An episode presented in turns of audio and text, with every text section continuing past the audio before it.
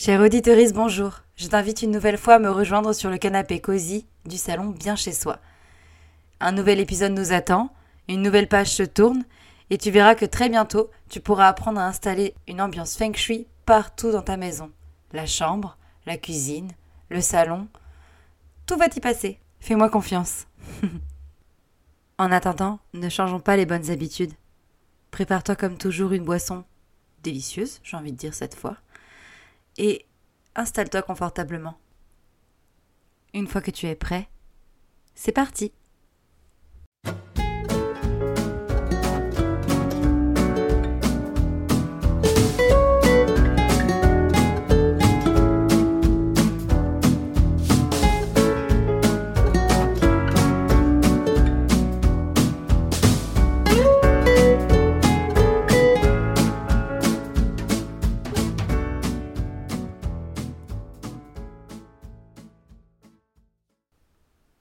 Dehors, les températures sont toujours aussi froides.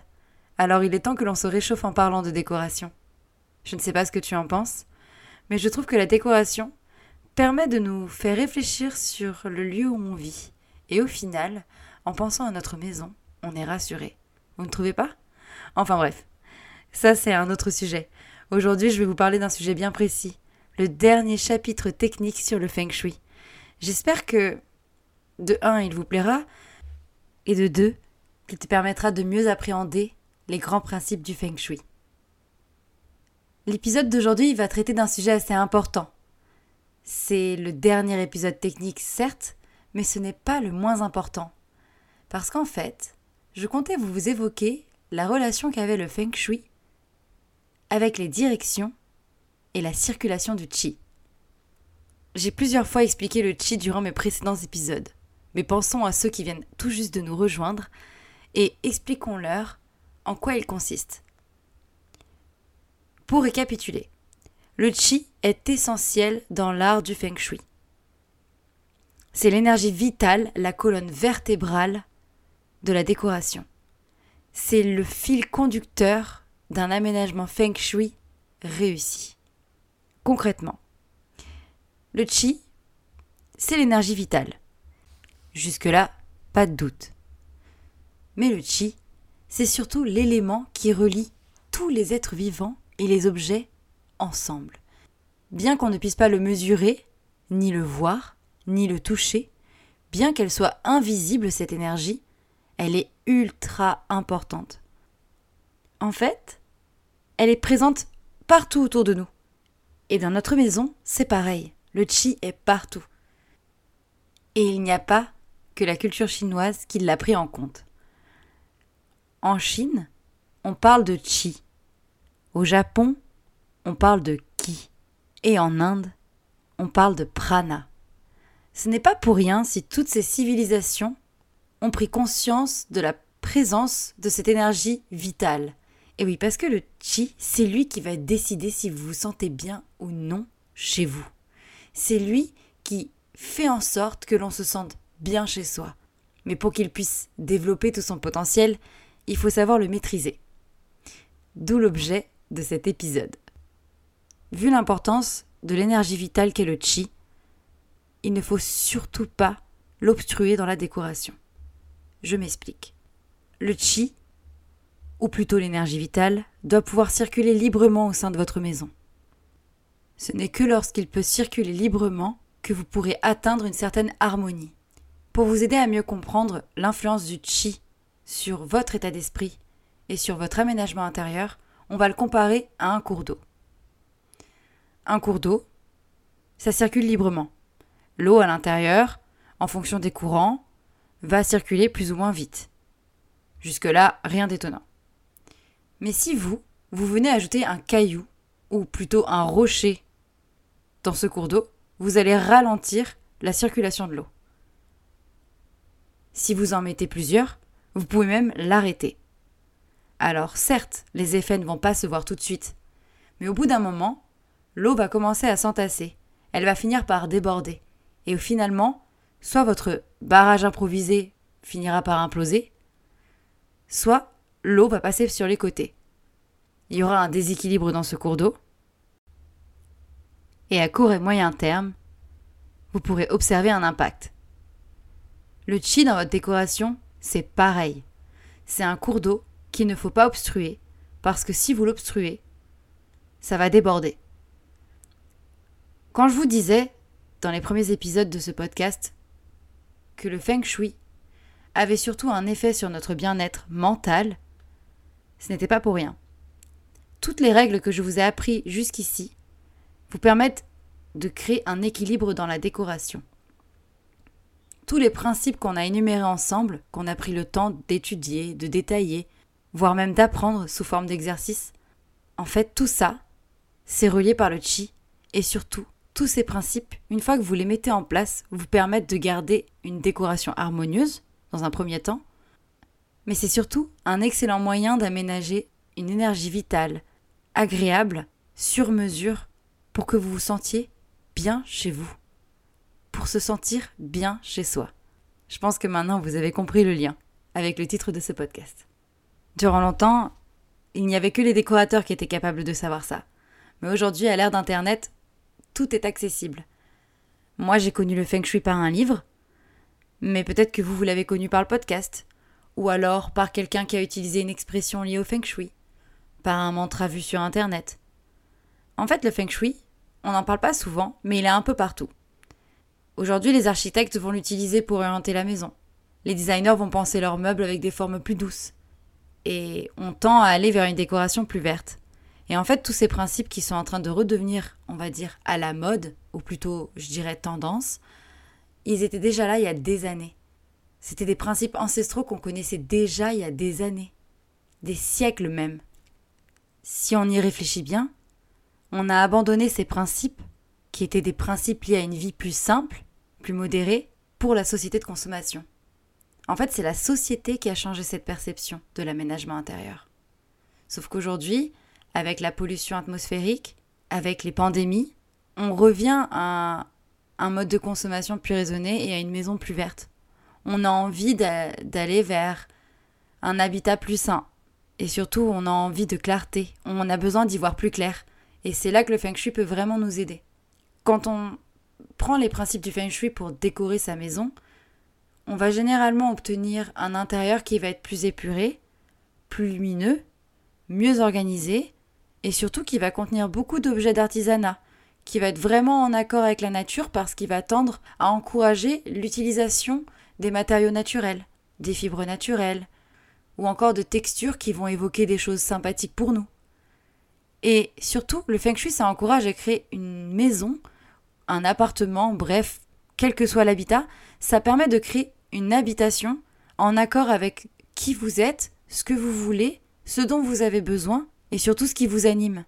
Donc c'est simplement une philosophie de vie, un art de vivre qui vous permet de vous approprier votre maison, de la rendre plus à votre image et de vous encourager à créer un véritable cocon qui vous respecte vous, mais qui respecte les autres, et surtout qui va respecter l'environnement. Pour en revenir à notre chi, pour qu'il puisse circuler librement, et surtout avec fluidité et douceur, on va éviter les angles, les pièces désordonnées, les coins sombres, les meubles un peu trop imposants. En fait, on va faire en sorte qu'il y ait une harmonie et une douceur qui s'installent dans l'intérieur. Donc on va plutôt garder la maison propre, lumineuse, claire, on va faire en sorte que la circulation entre les pièces soit facile, que chaque objet ou élément de décoration soit accessible, et on va se tourner vers des meubles aux formes arrondies, vers des courbes, on va choisir avec soin les couleurs, on va jouer avec la lumière, mais surtout on va aménager des espaces qui vous ressemblent et qui sont en accord avec vous-même. Donc je pense que vous avez compris que le chi, il faut pas rigoler avec. Il faut en prendre soin. Il faut se l'approprier. Il faut le tester, voir vos réactions, vos ressentis, comment vous vous sentez chez vous, avec un meuble ici ou là. En fait, il faut prendre le temps de mieux le connaître. Maintenant que la partie chi est terminée et qu'on a évoqué la circulation, je voudrais vous parler des directions. J'ai pour habitude de dire que dans le feng shui, c'est un peu comme le proverbe chaque chose a sa place et une place pour chaque chose. On a toujours eu pour habitude de prendre en compte les directions ou les points cardinaux pour la construction de nos maisons, pour l'orientation, par rapport à la luminosité, au climat et bien d'autres éléments. Donc ce n'est pas étonnant de voir que dans un art de vivre chinois qui date d'il y a des siècles, on retrouve des notions de ces directions. Et ce n'est pas pour rien. Je ne sais pas si vous vous souvenez, mais dans l'épisode 2 de ce podcast, je vous parlais du pakua. Si vous l'avez écouté, vous savez très bien que cet outil, le pakua, qui est un outil feng shui, vous permet d'obtenir un habitat harmonieux, agréable à vivre et en accord avec les principes du feng shui. Si vous avez déjà réalisé votre pakua, je vous invite à le ressortir.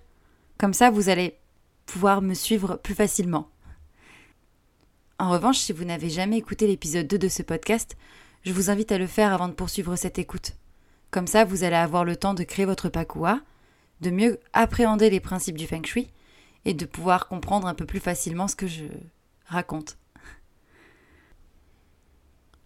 Pour ceux qui sont à jour, on va pouvoir continuer. Les points cardinaux et les directions, on les utilise tout le temps. Dans une gare, on va utiliser les pancartes pour se diriger, comme dans un aéroport. Quand on va être dans des locaux professionnels, on va encore une fois utiliser un affichage pour s'orienter. Quand on part en randonnée, on va prendre une boussole. Lorsqu'on est en voiture, on va utiliser le GPS. Les directions, elles sont partout. Et on s'en rend pas compte, mais elles sont aussi chez nous il y a des règles à suivre pour qu'en fait votre maison soit le mieux orientée possible, ou plutôt que votre aménagement intérieur corresponde le mieux à l'énergie vitale. Dans le Pakua, vous avez tous les secrets pour savoir placer les pièces en fonction des différentes directions.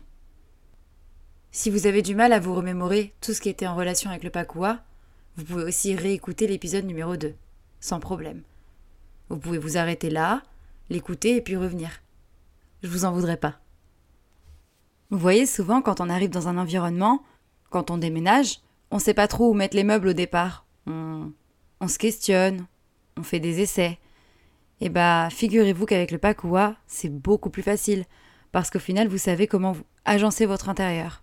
Vous savez où placer chaque chose, les couleurs qu'il faut aménager dans chaque pièce, la fonction qu'il faut offrir à tous les espaces. Ça facilite grandement la vie. Et surtout, si là, tout de suite, je vous emmenais dans une maison classique, je veux dire décorée de façon classique, et qu'ensuite je vous amenais dans une maison décorée selon les principes du feng shui, je vous assure que vous verriez directement la différence. Peut-être même que vous la sentirez. Et c'est ça qui est magique avec le feng shui. C'est qu'une fois qu'on le maîtrise, quel que soit l'environnement, quel que soit l'espace, on peut toujours s'approprier sa décoration. On peut toujours créer un endroit qui va être presque comme un havre de paix, où dès l'entrée, on va commencer à apprendre à vous connaître. Moi, à travers les épisodes de ce podcast, j'ai pas envie de vous faire suivre les règles du feng shui complètement. Mon objectif, c'est plus de vous guider, de vous donner des outils, pour qu'ensuite vous puissiez vous les approprier. Allez, on récapitule ensemble. Pour ce dernier point technique sur le feng shui, il faut absolument retenir deux choses. Dans un premier temps, il faut toujours veiller à ce que la circulation du chi soit optimale. Ensuite, dans un second temps, il faut faire en sorte de respecter son pakua. Donc oui, vous êtes dans l'obligation de créer un pakua si vous voulez absolument réussir à aménager un intérieur feng shui. Voilà, ce sera tout pour ce dernier épisode technique sur le feng shui. À partir du prochain épisode, on va entrer vraiment dans le vif du sujet, puisque je vais consacrer un épisode par type de pièce. De cette façon, je vais pouvoir vous donner des indications précises et concrètes, faciles à mettre en place pour repenser les différents espaces de votre maison. Pour repenser votre chambre, votre salon, votre cuisine, votre salle de bain, peu importe. Et du coup, dans deux semaines, moi je vous propose de parler de l'entrée. Parce qu'au final, l'entrée, c'est la première chose que l'on voit quand on entre chez soi. C'est la première chose que les autres voient en venant vous voir. Ça fait beaucoup de choses à voir, j'avoue, mais ce que je veux dire par là, c'est que l'entrée, c'est la première impression d'un habitat. C'est la première chose que l'on voit. Alors, il y en a plein qui vont dire c'est pas vraiment important parce que c'est un petit espace, alors qu'en fait, c'est le premier espace. Il est crucial. Du coup, on va commencer par l'entrée. Bon, il est vraiment temps de se quitter. Alors comme toujours, si tu as aimé cet épisode, n'hésite pas à en parler autour de toi. Tu peux le liker, tu peux t'abonner, tu peux le partager, ça m'aidera à le faire grandir, comme toujours. Sinon, tu peux aussi me retrouver sur le blog cheviane.fr où tu peux trouver plein d'autres conseils liés à l'habitation et surtout beaucoup de DIY.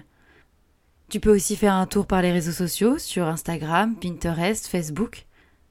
Et n'hésite pas à me faire un coucou si jamais tu passes par là. En attendant, je n'ai plus qu'à te dire que l'on se revoit dans deux semaines pour rentrer dans le vif du sujet, comme je le disais, et surtout pour savoir comment on aménage une entrée feng shui. Allez, à dans deux semaines